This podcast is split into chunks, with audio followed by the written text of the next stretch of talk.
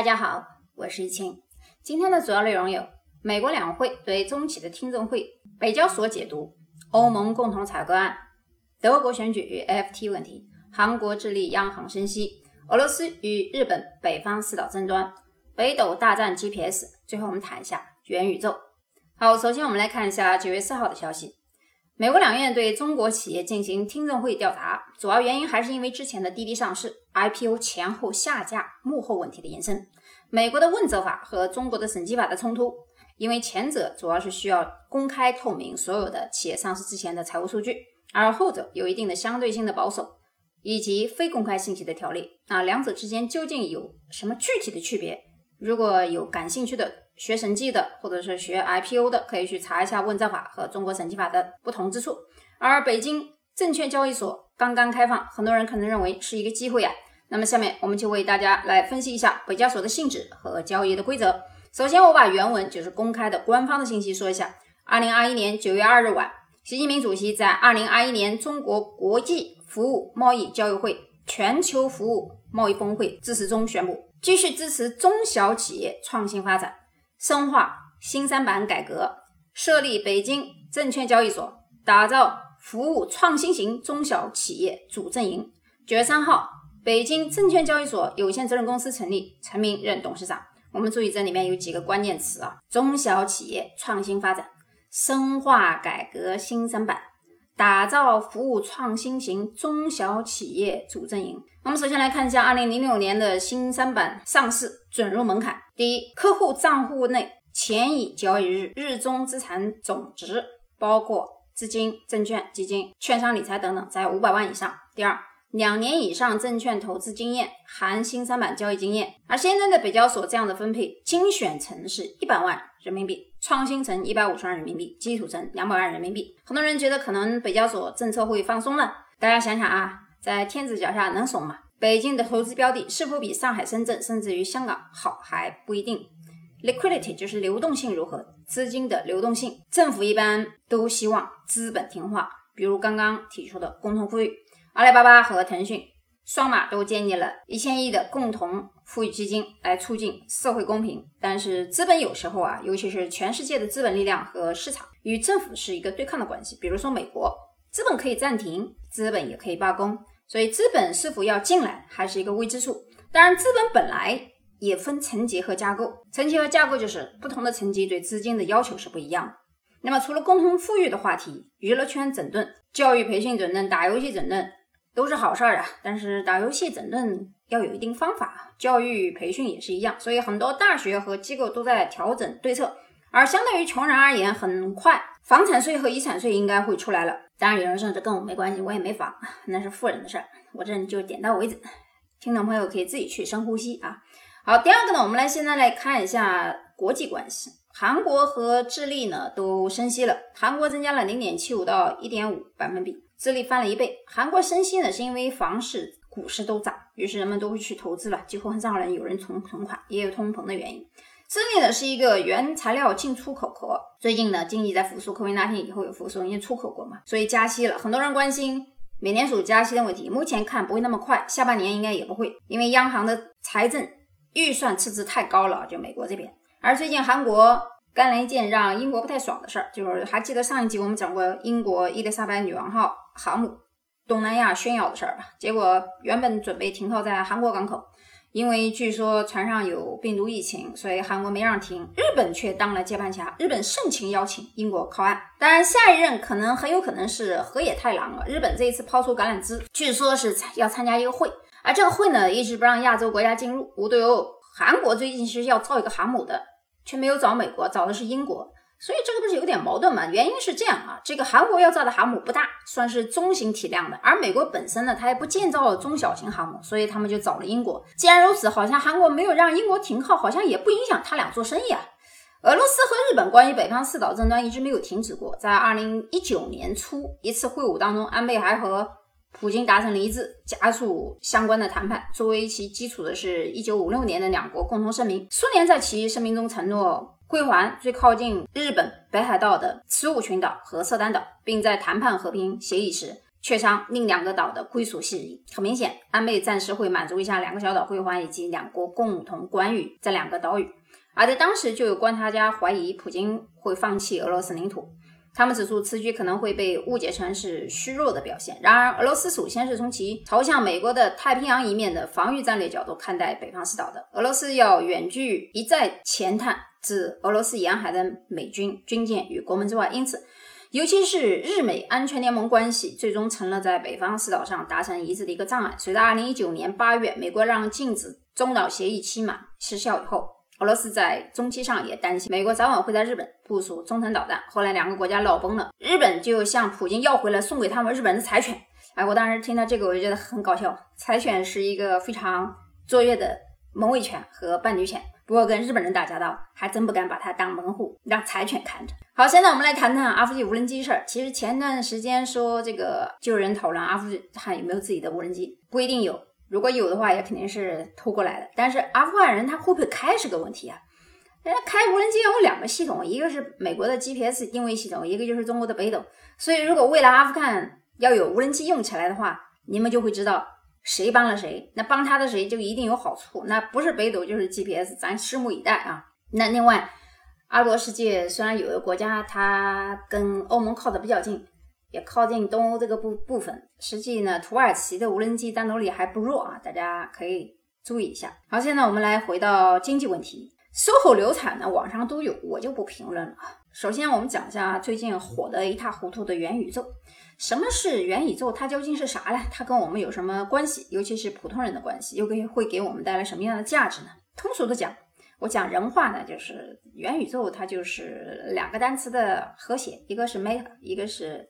Universe 的那个 verse 第二个单词，然后连起来呢就是超越宇宙，所以就叫元宇宙。它实际上需要 AR、VR、3D 一些技术的合成的支持，形成一个虚拟的现实社会。其实这个词最早出现在美国科幻小说《雪崩》里面。所有现实世界中的人在这个数字空间里面都有一个网络分身，而这个网络分身值得一提的是，它不仅仅是一个三维数字空间，在现实当中，可能我们认为后面我们会讲到，可能是四维、五维的东西。那么，人们在虚拟现实中的分身也可以称为是《阿凡达》，就是电影里面《阿凡达》里面讲的主人公通过那个实验室，他的分身阿凡达去做去往潘多拉星球，然后如果把潘多拉星作为通过互联网等技术打造的虚拟世界或网络世界的话，那么它也算得上是元宇宙了。那《头号玩家》里面的绿洲则被看成是对元宇宙相对的一个清晰的一个诠释。人们戴上了 VR 设备，进入了一个。现实形成强烈反差的虚拟世界，而最近上映的《失控玩家》更是赶上了元宇宙的风潮。它讲述了游戏当中 NPC 自我觉醒以后逆袭成为主角，并因此产生了一系列冒险的活动。但是，如果我们从专业的角度讲，可能大家。一会儿听到的词或者是句子，你可能觉得不太理解啊。我们试图去理解一下。专业角度讲呢，元宇宙又称之为是数字网络。回顾过去一百多年的技术发展，先是 CT 技术的发展带来的通讯网络，接下来是计算机、互联网等 IT 技术的成熟带来的信息网络。而信息网络的出现，并没有否定通信网络的价值。随后，AI、云计算、区块链等数字化技术的发展，让现在的人类社会开始向数字化时代迁徙，从而构成了数字网络。但信息网络也有一定的价值，从 IT 网络、CT 网络到 DT，就是 Digital Technology 网络。元宇宙也遵循着这个发展的脉络，它是新一代的网络代名词，就是数字网络。那元宇宙并不是下一代互联网，它是技术发展到一定程度以后，自然而然出现的新一代网络。数字网络之所以是未来新的网络平台，最主要的原因是以下三个方面。我们把元宇宙分成三个层次。第一个层次叫数字衍生。什么叫数字衍生呢？就是它是现实世界、物理世界的数字化映射。啊，我这里说的比较慢一点。第二个层次呢叫数字原生。因为但仅仅是数字原生是不够的。元宇宙最核心的东西不是数字孪生，而是数字原生。数字世界里面原生出来的很多东西和现实世界没有什么相对关系，数字原生才是真正的元宇宙。当然，元宇宙也包括了数字孪生。简单解读就是，数字原生是平行于物理世界的数字宇宙。我这样讲，不知道大家能不能听明白？我再重复一下：第一个阶段是相当于是物理世界的数字映射；第二个阶段呢，我们进入到一个平行于物理世界的数字宇宇宙。好，第三个阶段层次叫做虚实相生，就是当数字原生的东西足够大、足够强盛以后，必然会反映射过来，影响到现实社会。这个第三个层次就叫虚实相生，就是物理世界与数字世界的相互作用。这样。这三个层次，我相信大家可能会听得比较清晰一点。而这三个层次当中，最核心的就是数字原生了。而这三个阶层迁徙到一定的阶段以后，就会重新构成一套经济体系、经济模式以及金融模式，这才是重点。它会产生的一个新的货币市场、资本市场和商品市场。所以现在我们来就来研究一下新的货币市场和怎么一个玩法。那在这样一个崭新的基于数字世界、虚拟空间的经济体系、经济形态和经济金融。价值事物的三个标记其实就是 coin、token 和 NFT。我每一个我再讲一遍啊，coin 就是虚拟货币，c o i n；token 就是代币，t o k e n 啊。大家如果是玩数字货币的都知道有一个软件叫做 My Token News，或者是叫 My Token Pro，就是用来玩代币或者是玩虚拟仓建仓的啊。NFT 大家都比较熟悉，但是大家对 NFT 的理解比较片面，总觉得它是数字化什么艺术品的一些交易代，其实不是啊，它是叫做非同质化代币。这三个东西就是我们刚才讲的三个标记性产物，一会儿我们来阐述一下它们究竟代表啥意思。那么大家在说元宇宙的时候呢，讨论 NFT 比较多，会谈到区块链、NFT 对元宇宙的建构以及对各种数字化事物权属的确权等等。那元宇宙一定会有自己的货币，就是 coin，就是数字货币。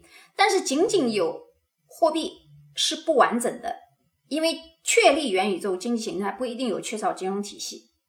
这个货币跟金融的区别其实很简单，一个一句话可以解释清楚，就是金融是货币加时间，货币如果去掉时间，它就是货币，它不叫金融。所以元宇宙里面只有货币是不够的。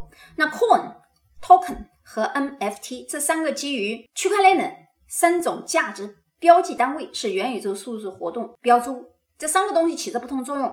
我们刚才讲的那么多什么游戏啊、什么分身啊、什么 VR 啊、什么 AR 这些东西玩，因为你进去玩，它就要产生代币啊，就要产生数字货币，这三个东西才是完全重要东西。那 Coin、Token 和 NFC 它们对应的分别是数字货币、数字资产和数字通证。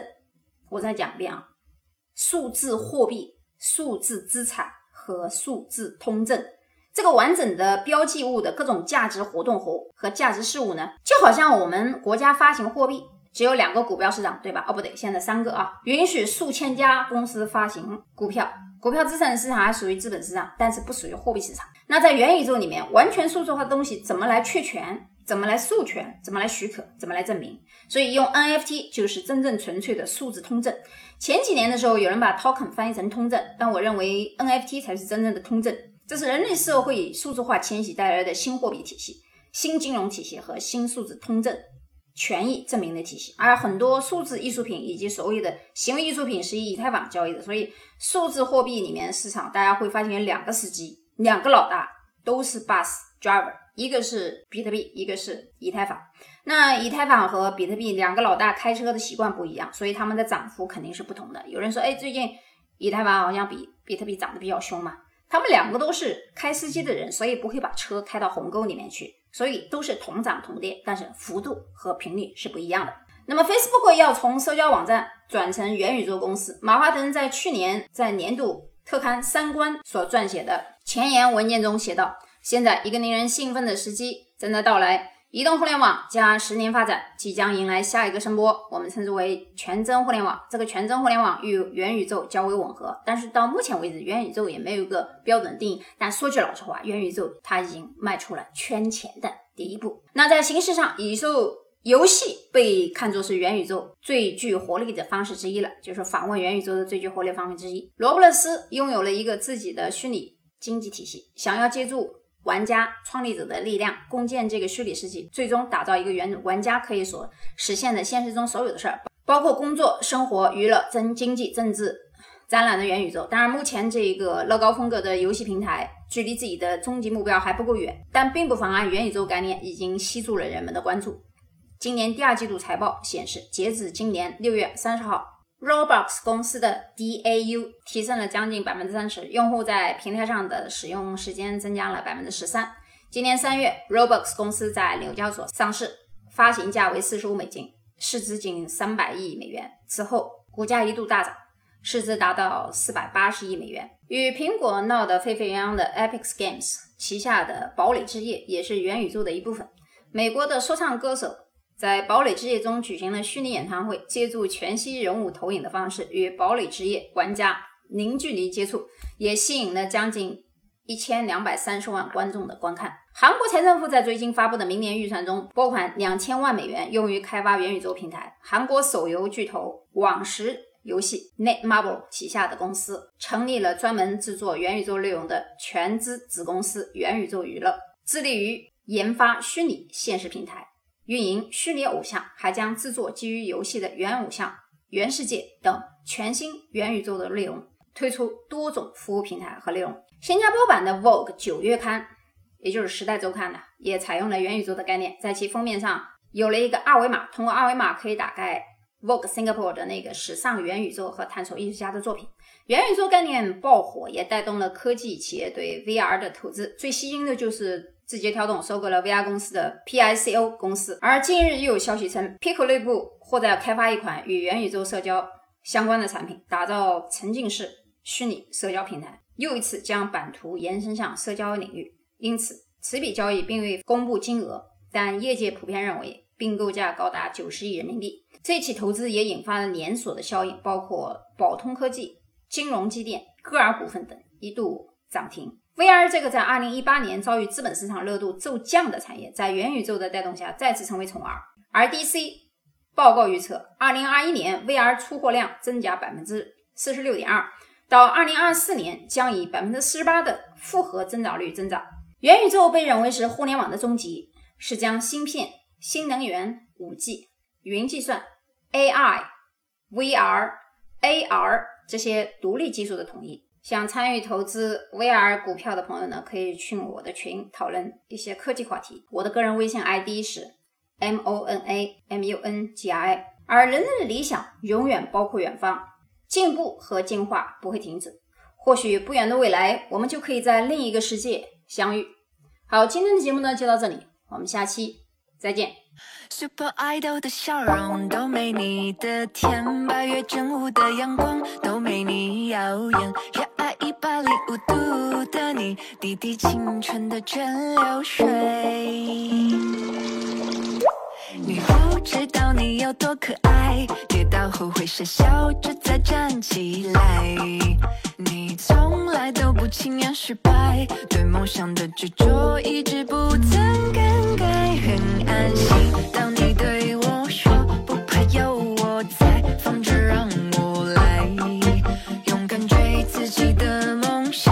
那